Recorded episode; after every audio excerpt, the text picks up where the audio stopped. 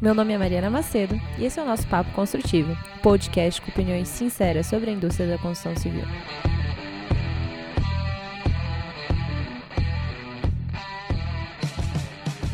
E aí, galera, hoje nós estamos aqui mais um dia, mais um episódio e hoje eu estou super entusiasmada.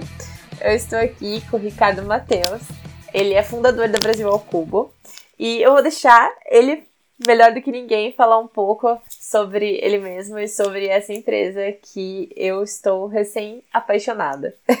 Bom, gente, então, bom, primeiramente é uma honra, né, Mariana, participar do teu programa, é um podcast super relevante. Pô, que achei, achei brilhante a ideia, bem bacana tu trazer, assim, é, pessoas profissionais de alto gabarito, é, principalmente das áreas que a gente desrespeita aí, como engenharia, arquitetura, Fiquei muito feliz de ser convidado e para mim é uma honra participar desse programa, tá bom? É, como já mencionado, meu nome é Ricardo Matheus, eu sou fundador da empresa Brasil Ocupa. É, Brasil Ocupa é uma empresa que tem o seu DNA pautado é, na inovação, né? Então a gente sempre buscar trazer, buscou trazer uma inovação para dentro do setor da construção civil. A Brasil como é uma empresa de três anos e meio desde a primeira venda, então em 2016 a gente fez a primeira venda uma empresa super jovem, né? Ela é inovadora, mas ela de fato é super jovem. A gente teve um crescimento interessante nos últimos anos, mas de fato é uma empresa de apenas 3 anos e meio. Mas a Brasil Cuba ela começa lá em, no ano 2000, é, por incrível que pareça. A partir do momento que eu né, entrei no mercado de trabalho, é, fui trabalhar numa empresa do meu pai, que era uma empresa de construção metálica, naquela época, muito jovem ainda, hoje eu tenho 32 anos, então acho que eu tinha. É, eu não sei explicar de fato qual era a idade, eu tô falando há 20 anos, então eu falando de 13 anos. é uma loucura. É, acho que eu, eu, era super jovem, então eu comecei a trabalhar aí na empresa do meu pai e conheci um pouco do processo de metalurgia, de fabricação de estruturas metálicas. Então ele ele tinha uma empresa de construção metálica é, voltada para pavilhões metálicos, galpões metálicos. Então eu entrei, aí fui auxiliar, depois eu fui soldador de estrutura metálica durante um longo período. E aí em 2005 eu entro na, na faculdade de engenharia civil. E aí no ano de 2007 eu faço um programa de iniciação científica, é, um PUIC, eu fui bolsista na universidade para estudar um um sistema que, que tinha recém-chego no Brasil, que era o Light Steel Frame. A partir desse momento, eu comecei a é, fazer algumas pesquisas e entender de fato como que funcionava esse sistema na prática, né, que os outros países já estavam muito bem evoluídos e no Brasil não tanto.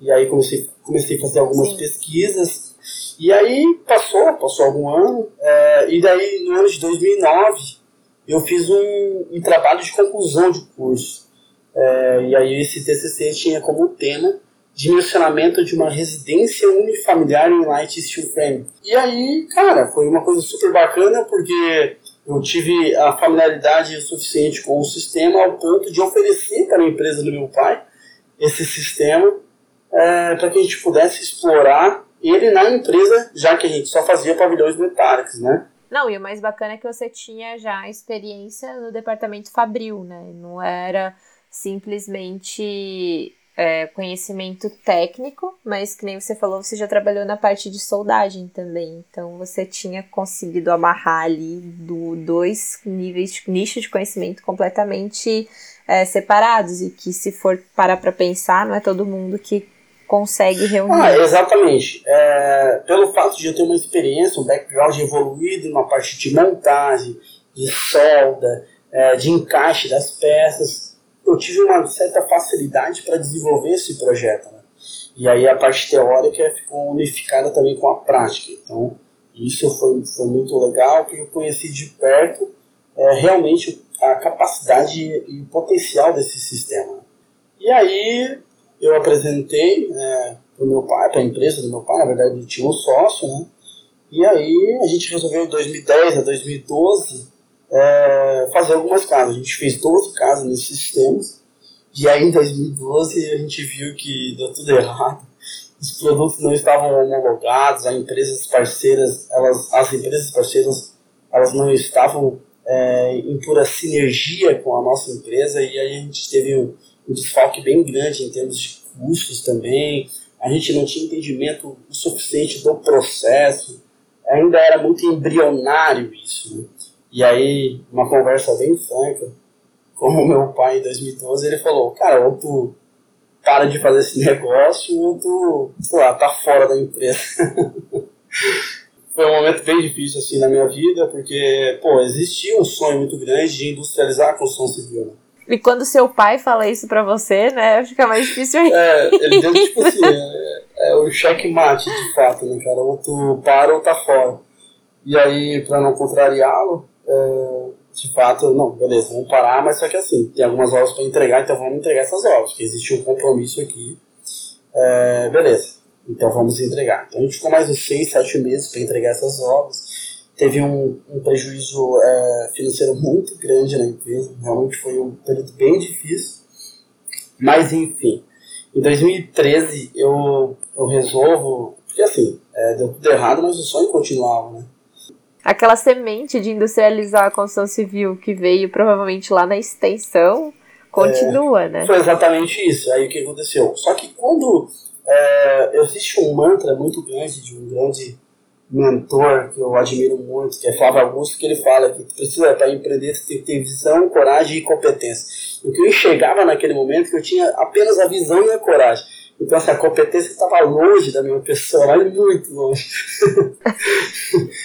E aí, cara, eu fui assim, como buscar essa competência? E aí eu fui fazer engenharia de produção. E aí quando eu faço engenharia de produção, eu começo a ter um entendimento é, de que, cara, se eu levar para uma fábrica as coisas, o controle fica mais elaborado, é, os processos ficam mais otimizados. Se chover, a obra vai continuar acontecendo. E aí, como o sonho ainda continuava, aquela coisa ficava me martelando. Cara, eu vou unificar, ou pelo menos tentar unificar, as duas engenharias. Eu sou engenheiro civil e sou engenheiro de produção. Por que não unificá-las para fazer apenas um produto? E aí, em 2013, eu fiz um business plan, na época, era 45 páginas. E aí, neste momento, eu já não tinha mais o, o, apoio do meu pai. Então, tá, era um período bem conturbado. E aí, 2013, 2014, 2015 e aí, um entendimento um pouco mais favorecido em termos daquilo que eu já tinha passado enquanto background, né, de todos os erros. Então, todos os erros aqueles que eu cometi me deram bagagem suficiente para entender de como não fazer dali para frente. E aí. Como não fazer, às vezes, é muito mais importante do que como é, fazer. é, ficou claro para mim, assim. Então, esse maior aprendizado que, que eu tive nessa época foi de como não fazer uma empresa. E aí, o que, que aconteceu? 2013 até 2016, que foi a primeira venda, foram três anos assim é, de solidão pura. Sabe a, a solidão do, do empreendedor que busca um sonho, um anseio. E assim, eu não tinha mais moral suficiente para ir lá e dialogar com a minha família ou com os amigos. Eu, cara, eu tinha cometido erros assim, juvenil demais, entendeu? Então eu tinha, eu tinha de fato caído no, no descrédito, assim. Foi um momento muito árduo e bem solitário, assim. É, eu acho que esse momento solitário, ele é necessário, é, mas ele, sem dúvida, ele é transformador. É, foi um momento de aprendizado muito grande. Aí eu fechei é, comigo mesmo e eu fui buscar competências que eu não tinha. Então eu tinha a visão, a coragem, mas a competência era muito falha. E aí eu fui buscar competências empreendedoras mesmo. E aí eu comecei a estudar pela Endeavor, que é uma fomentadora de empreendedorismo no mundo, então é, estudei pelos sites deles, YouTube, cara, fui buscar conhecimentos o qual eu não tinha de fato, que era de um empresário, de um empreendedor, de como fazer uma empresa de fato para ser escalável, replicável. Nossa, que jornada incrível! E daí em 2016 vocês começaram com que produto? É, e aí o que, que aconteceu? Um pouco antes disso a gente teve o MVP, fizemos um protótipo, então assim, é, as pessoas ainda discutiam, pô, cara, mas ao momento que tu vai fazer o içamento disso, vai trincar parede, vidro. E aí eu tive que. O cara da vidraçaria, por exemplo, eu tive que convencê-lo, cara, bota o vidro, que se quebrar eu pago, pelo amor de Deus, mas coloca o vidro, cara. Então assim, eles não garantiam que se eu botasse numa carreta e transportasse as coisas funcionariam. Então, é, além de tudo, eu tinha que convencer os fornecedores para que colocassem os produtos e as coisas funcionassem. Uma coisa bem bem louco assim. Mas aí, em 2016, eu precisava vender este projeto para alguém para poder alavancar a empresa. Chegava um momento que, legal, o produto era bom, estava validado em termos de MVP, mas e agora? Cadê o cliente, né? Aquela máxima do Thomas Edison que dizia, é, não quero criar nada que eu não possa vender. Não adianta, né? é, não adiantava inovar se não tivesse cliente, né? E aí foram três anos, né? Imagina, desde o protótipo até a primeira venda, três anos. E aquilo me, me torturava diariamente. O primeiro produto foi o quê? Foi uma foi casa? Foi uma casa. Era uma, era uma residência de 45 metros quadrados. E eu lembro que eu falava que a gente faria essa casa em 30 dias, assim, uma coisa louca. E a gente demorou 90 dias para fazer essa casa. Meu e aí, quando eu fui apresentar pro meu pai, depois de três anos, né? Pai, olha só, cara, é, vai dar certo. Só que a gente vai ter que fazer essa casa em 30 dias. A gente demorou 90, né? Mas tem que acreditar.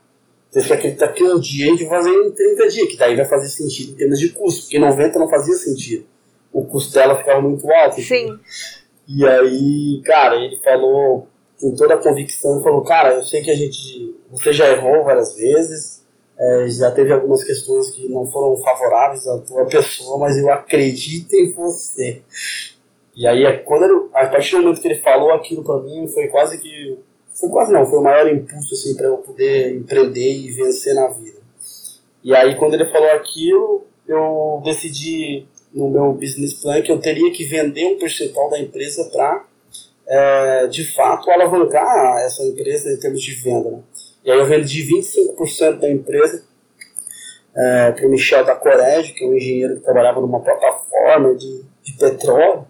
E aí o cara veio e aí botou uma grana e a gente fez o showroom de fato. E aí a gente fez o lançamento da empresa numa feira. Nossa, que demais! É, foi uma loucura assim. E aí eu consegui fazer um showroom e a gente lançou numa feira. Mas deixa eu te perguntar, vai. Você falou que você tinha esse ímpeto de transformar a construção e, e tudo mais. É, quais são os, as principais falhas que você enxergava? Lógico que você já falou algumas, né? Quando você falou que você queria juntar a engenharia de produção com a construção civil. É, mas quais são, quais eram as três que mais te incomodavam assim? É, primeiro que o artesanato impera na construção civil brasileira há décadas, né? se não séculos. E isso, para uma pessoa que tem um ímpeto empreendedor, como de fato eu tenho, e está na área da, da, engenharia civil, é uma coisa que me assombrava. Então isso é uma coisa que me motivava para realmente transformar esse setor. Um outro, uma outra questão é que a indústria da construção civil era a única indústria que não acontecia dentro de uma fábrica. E eu me questionava, mas como assim, cara? Uma indústria que não é dentro de uma fábrica. E aí. Uma indústria que não é uma indústria. Como né? assim? Isso me ensinaram na engenharia, me ensinaram. A vida toda foi ensinada dessa maneira. E como de fato transformar numa fábrica de obras, né? E isso foi uma das coisas que me alavancou também. Foi um dos gatilhos assim que fez com que eu pudesse pensar, é, estruturar e evoluir o suficiente para trazer isso para o mercado brasileiro. Não, e realmente, né? Porque acompanhando o trabalho de vocês, vocês fizeram aquela aquele centro de treinamento da Ambev, né? Em quantos dias? É, 60 ali dias? inacreditável. A gente entregou 2.000 e... cerca de 2.300 metros quadrados em 59 dias, desde o primeira estaca. 59? Não deu 60 dias, então. Desde a primeira estaca até entrega da obra que coincidiu com, com um evento que a Ambev tinha que fazer os diretores globais dela lá. E, e a gente entregou com um prazo super apertado. Mas a gente conseguiu, de fato, entregar uma obra mobiliada, que é o que a gente faz, a empresa de solução construtiva, então, inclusive, até a mobília vai pronto, é, de maneira inacreditável. Realmente foi um desafio muito brilhante. Não, pensar assim que vocês saíram de 2016, onde vocês batalhavam para entregar uma casa, e em 90 dias para entregar 2 mil, mais de 2 mil metros quadrados em 59 dias. Foi um salto gigantesco, é, parabéns. Isso de fato foi um, um feito muito, muito grande na nossa empresa. Né? É, hoje a gente consegue produzir aquele mesmo protótipo que a gente fez em 90 dias, a gente consegue produzir em um dia e meio. Nossa, mas para isso eu imagino que tenha sido um aprendizado gigantesco, porque você teve que realmente entender Como pegar todo aquele canteiro que você aprendeu na faculdade é, e trazer isso para um ambiente fabril. É, levar isso para um ambiente fabril, não tem ninguém que, que te ensinou como fazer isso, né? É, aí entra, acho que muito realmente esse seu espírito empreendedor e de coragem.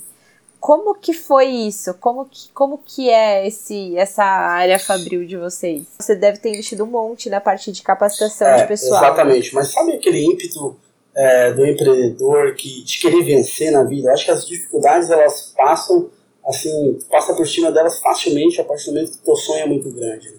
Eu sempre, eu sempre falo que o maior problema não é, não é sonhar alto e não conseguir.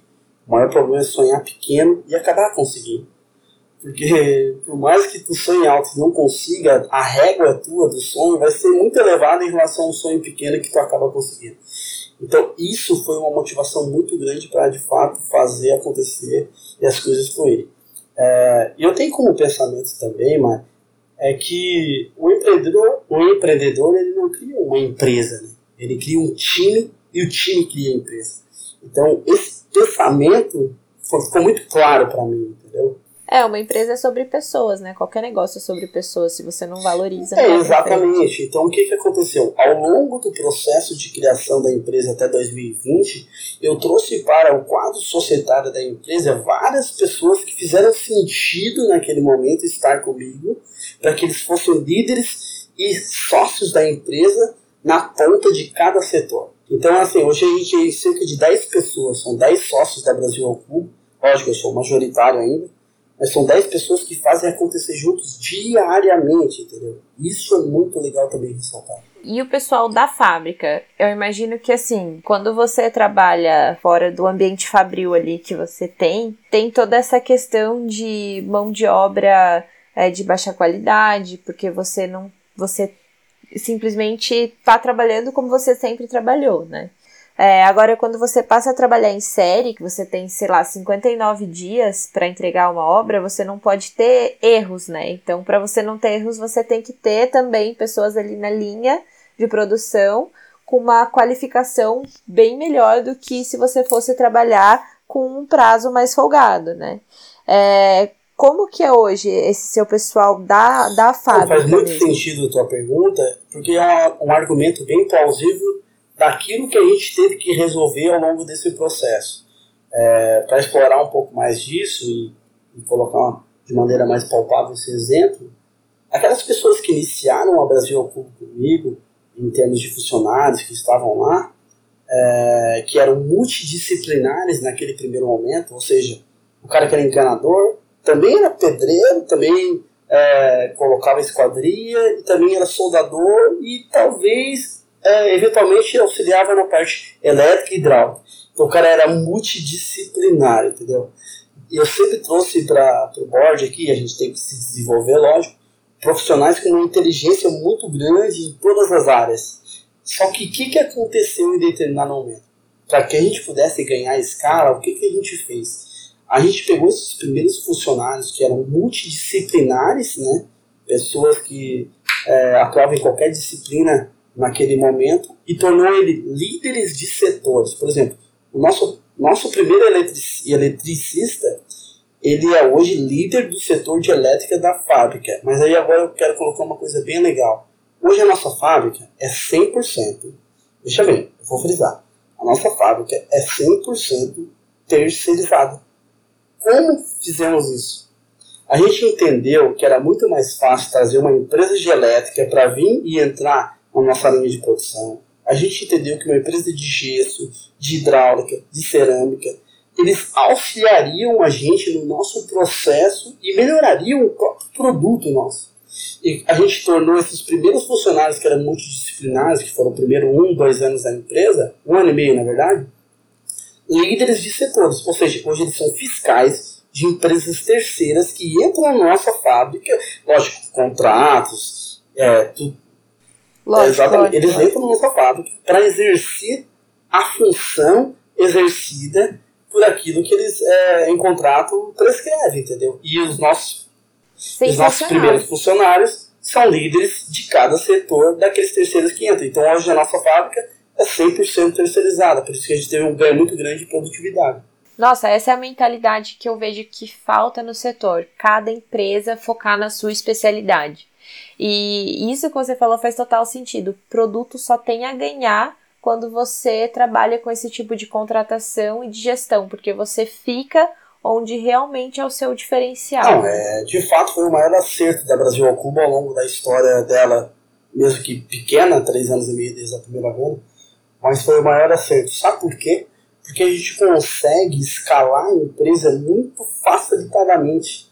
Fica muito mais fácil, né, também de atender várias obras, porque você consegue fazer contratação de mais fornecedores ou mais Isso mesmo. Hoje o que é, resultou a nossa empresa é o projeto, né? Então o projeto é nosso, é 100% nosso, então engenharia e arquitetura é Brasil ao Então tem a fiscalização que é nossa, né? Para que a gente de fato tenha um produto muito genuíno, único, exclusivo em termos de qualidade, né? Então existe uma exigência muito grande das empresas terceiras que atuam na nossa fábrica. A logística a gente subcontrata, mas a entrega do produto é 100% Brasil ao cubo também. Então a gente toma esse cuidado que lá na ponta, que é o produto final que o cliente recebe, 100% mão de obra Brasil ao cubo lá na ponta, entendeu? Então o meio a gente terceirizou, mas é, as, as partes fundamentais da empresa é Brasil ao cubo, entendeu? Eu imagino que tenha um desafio gigantesco dentro dessa equipe que trabalha com a parte de projeto de vocês, né? Porque vocês estão trabalhando com construção modular e com prazos super competitivos e super apertados. Então, deve ter uma pressão gigantesca. É, a pressão né? por projetos bem elaborados é muito grande, porque o nosso entendimento é que quem pensa é projeto, é engenharia, não é a fábrica. Então, a engenharia tem que pensar o suficiente para a fábrica não pensar, porque o nosso maior custo é lá na produção. Então, se eu em determinado momento não pensei em uma disciplina do projeto da melhor maneira, vai me tornar um gargalo muito grande na fábrica. Então, o nosso mindset é voltado para a engenharia muito bem elaborada. E hoje vocês trabalham com ferramentas de modelagem é, da informação ou vocês trabalham com ah, CAD mesmo? É voltado pelo BIM, né? Então o BIM nos norteia para que a gente possa é, elaborar projetos aí bem específicos em termos de compatibilização deles. Ai, que maravilha!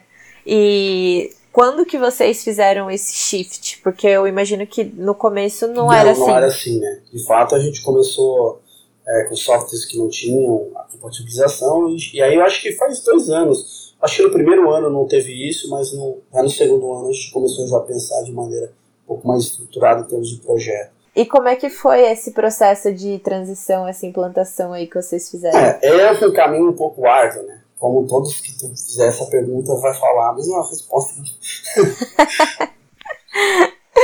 não tem nada, não, não tem mágica. É, exato. A gente tem um software também é, que está acoplado à nossa plataforma, um parceiro nosso, é, é a Gabster, é, que é muito legal é legal colocar também que a gente tem um software de orçamento, então a gente faz orçamento de maneira instantânea, porque a gente parametrizou o módulo inteiro em termos de camadas e a gente precificou todo o módulo. É, a partir do momento que eu digo para o software que ele tem 3,20 por 15, por 10, por 8, por, ele já faz uma lista de materiais, a gente consegue fazer orçamento em 5 minutos, por exemplo. Então isso é uma coisa legal de colocar que é muito interessante está nos alavancando em termos de orçamento muito favorecido. Nossa, e isso também, para vocês conseguirem mais obra, faz total diferença, é, né? É, porque assim, como a gente vende obra, é um produto, mas no final do dia é uma obra, né? E sabe que existe uma amostragem muito grande para que tu possa vender de fato uma obra. Então, para que isso não se torne um gargalo em termos de orçamento, a gente trouxe esse parceiro que está sendo muito favorável ao nosso crescimento.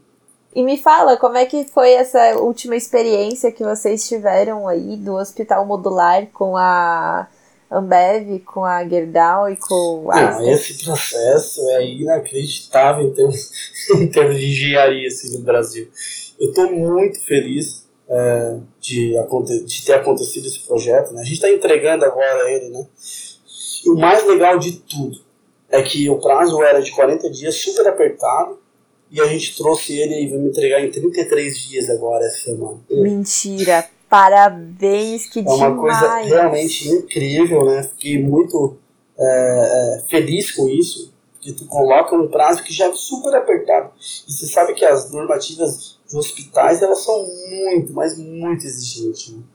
E, e, e, conseguir reduzir o prazo de sete dias daquilo que já era super apertado para nós está sendo assim, um sonho da engenharia de profissão engenharia civil. Estou assim, muito feliz. É, porque o pessoal pensa, né, que por ser construção modular, tudo bem que é, muitas coisas vão prontas. Só que chega na obra, você tem que fazer toda a parte de conectar as instalações, né?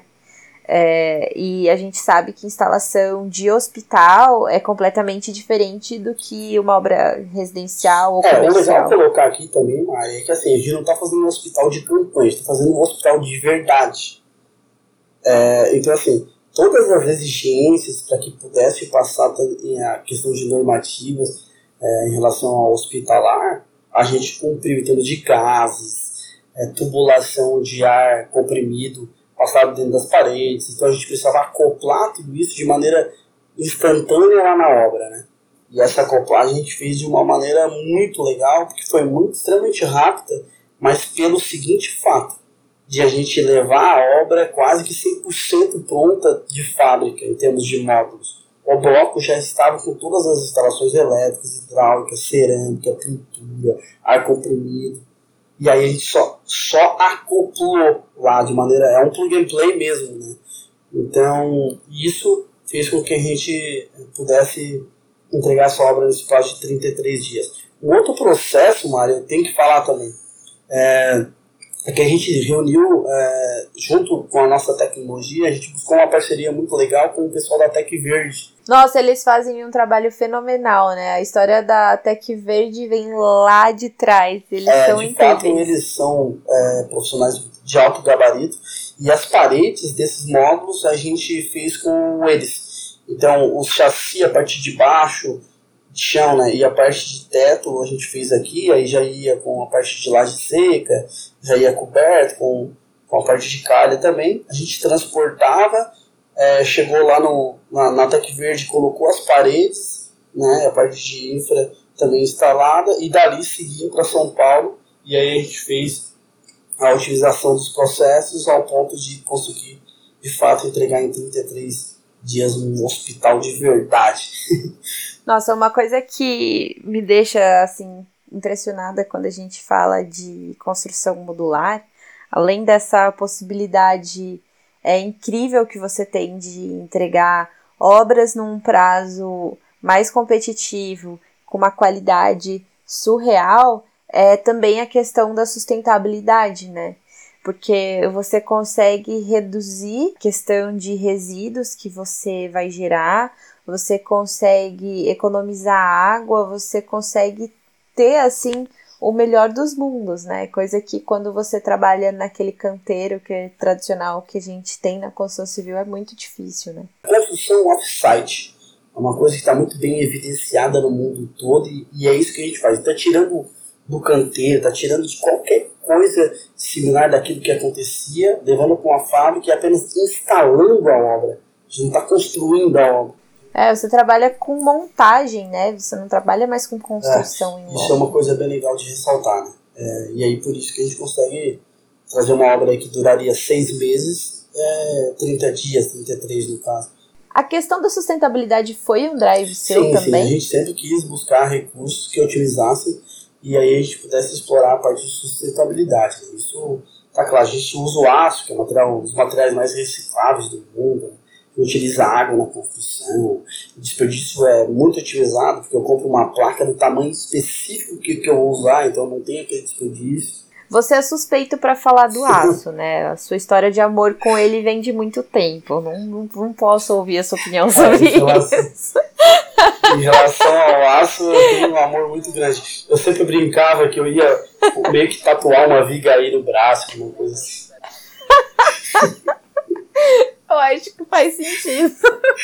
É brincadeira, mas é assim. E, e a gente teve. É, hoje a gente é uma scale-up da Endeavor, né? E aí a gente participou de um programa é, da Gerdau Builders. E a Gerdau, pô, principal fornecedor de aço no Brasil aí, uma das principais do mundo. Sim. Então a gente é apoiado por eles, é uma coisa muito legal. e que a gente vai desenvolver um trabalho muito bacana a médio prazo aí junto. E eu imagino que a Ambev gostou bastante de trabalhar com vocês, né? A segunda obra num espaço super curto de tempo. É, a gente trabalhou junto pelo fato de a gente já ter um histórico de entregas muito rápidas. Eles não iriam colocar o nome Ambev, né? No, no mercado, se for entregar um hospital Sim. em 40 dias, se eles não tivessem é, por trás um player que pudesse atendê-los naquele prazo específico é, de 40 dias. Então, essa credibilidade também nos favoreceu para que a gente pudesse é, trabalhar em conjunto aí junto com a Verdal.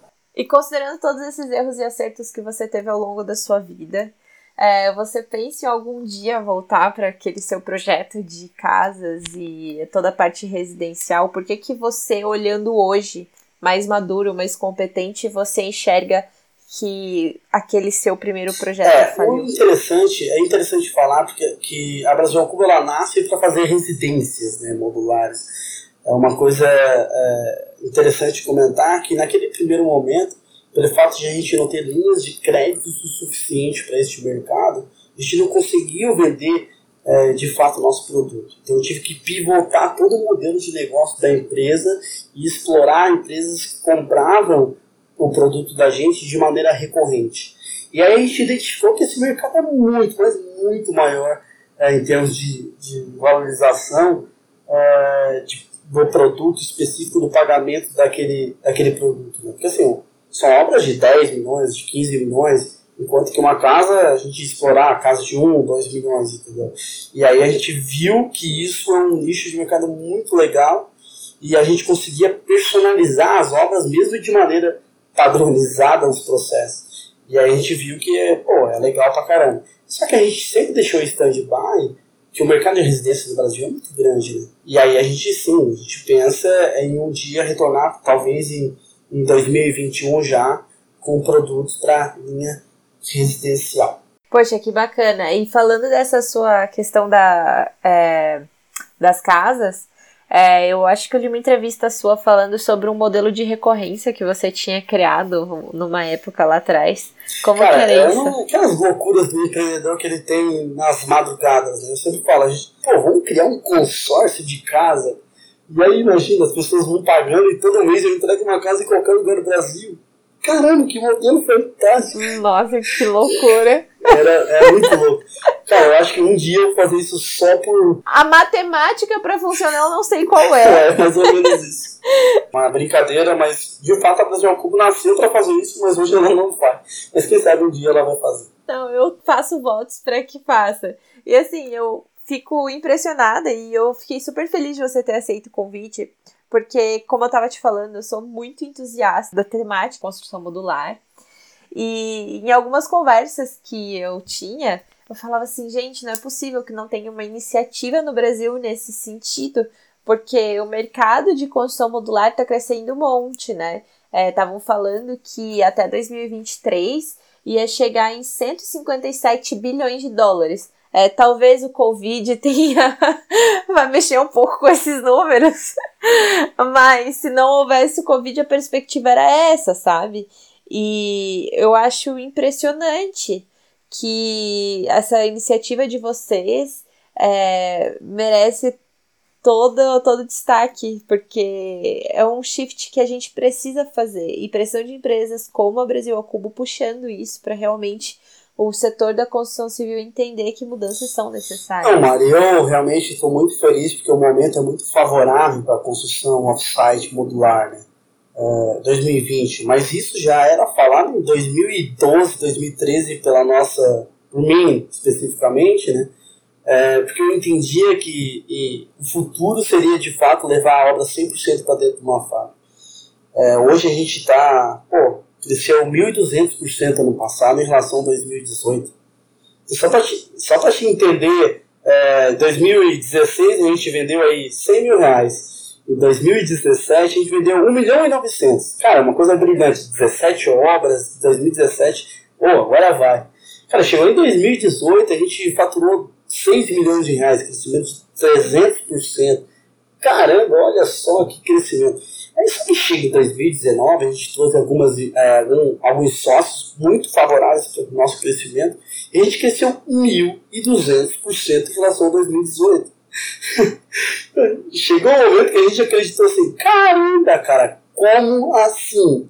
Que loucura é essa? E daí que você percebe que, sei lá, 50% de uma empresa com vários sócios é melhor do que 100% de uma empresa que às vezes Você não vai chegar matou nisso. a charada, cara. Você matou a charada. Que quando eu falo que o empreendedor não cria uma empresa, ele cria um time e o time cria a empresa, pensando necessariamente que é, a valuation daquilo que a gente está criando pode ser muito mais favorável quando tivesse pensamento voltado a isso, entendeu? E, cara, e hoje, e a gente já, tipo, esse ano a gente já bateu é, 50% que a gente já faturou lá em, nos primeiros quatro meses. Então vai crescer de novo. É uma loucura incrível. Tô muito feliz, estou muito satisfeito. Eu acho que eu tenho um time muito bom, engajado, nossos sócios são fantásticos. E vamos que vamos, vamos pra frente desse mercado aí. E o que eu queria te pedir agora é, considerando tudo isso que você aprendeu, que você viu, é, seja do lado de engenharia quanto do lado de empreendedor e inovação que você está tendo contato direto agora, né, para tornar cada vez melhor o seu produto, é, que conhecimento você diria que é imprescindível para o profissional do futuro? Eu acho que é, a gente precisa ter um entendimento daquilo que o mestre, para mim é o mestre, Osiris Silva, fundador da Embraer, sempre falou, que a educação transforma. E, e assim, quando a gente fala em educação, é não seguindo os padrões daquilo que a gente ev é, é, eventualmente verifica nas graduações. Eu acho que é favorável é, tu ter um aprendizado, tu ser graduado, engenheiro civil, arquiteto. Eu acho que, cara, tem que passar por esse processo de fato, esse meio acadêmico, mas por que não explorar algumas outras áreas que tu possa evoluir o suficientemente para, por exemplo, ser empreendedor? Eu acho que tem outras áreas que a gente possa estudar e evoluir um pouco mais. Então, assim, só existe um conceito que vai fazer com que o Brasil vá para frente. A educação transforma. Tem uma frase que eu gostaria também de frisar, que ela está dentro do nosso Parque Fabril, uma, assim, acho que ela tem 10 metros por 2 metros, uma frase gigantesca. E está lá dentro da empresa. Eu vou falar agora e você vai entender que faz muito sentido. É, essa frase é uma frase que, cara, faz 30 dias que a gente acabou de colocar. E a gente voltou assim: empreender é empurrar o país para frente. Então, mais pessoas precisam ter essa visão de geração de riqueza, geração de valor, empregabilidade. E aí a gente vai evoluir. Abundância, né? Abundância. Exatamente. Eu acho que o empreendedorismo ele transforma vidas, transforma pessoas e transforma a sociedade. Então, além daquela graduação que tu tens em termos de construção, ou engenheiro civil, arquiteto, tem que ter um pensamento, um mindset voltado para o empreendedorismo. Então, é nessa linha que eu gostaria de deixar um exemplo aí para turma.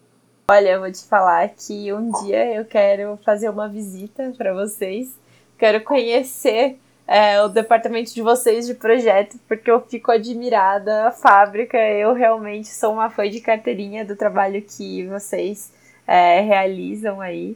É, até pela história que você passou. Portas abertas, mano, portas abertas. A Brasil Cubo tem como conceito que o benchmark é muito favorável. Então, assim como a gente quer ir numa empresa e conhecer os processos delas, a nossa fábrica, nosso projeto é muito aberto, é totalmente liberal. É vir aqui, se quiser fazer um produto igual também, não tem problema. Vamos lá, vamos junto, vamos crescer esse país. É melhor, né? Porque se você não tem ninguém, você não consegue melhorar o seu produto. Só você é a referência do mercado. Então é bom que tenha outras iniciativas, então, né? Exatamente isso. Vamos que vamos. Bom, muito obrigada pela presença. Foi um super prazer. E de verdade eu espero ouvir muito mais de vocês. Agradeço muito, Mário. É, desejo sucesso no teu podcast. Ele vem crescendo muito principalmente por, por essa pessoa bacana que você é, a maneira que você se expressa. Eu acho que a gente vai trocar muita figurinha aí, tá bom? Valeu, galera! Valeu!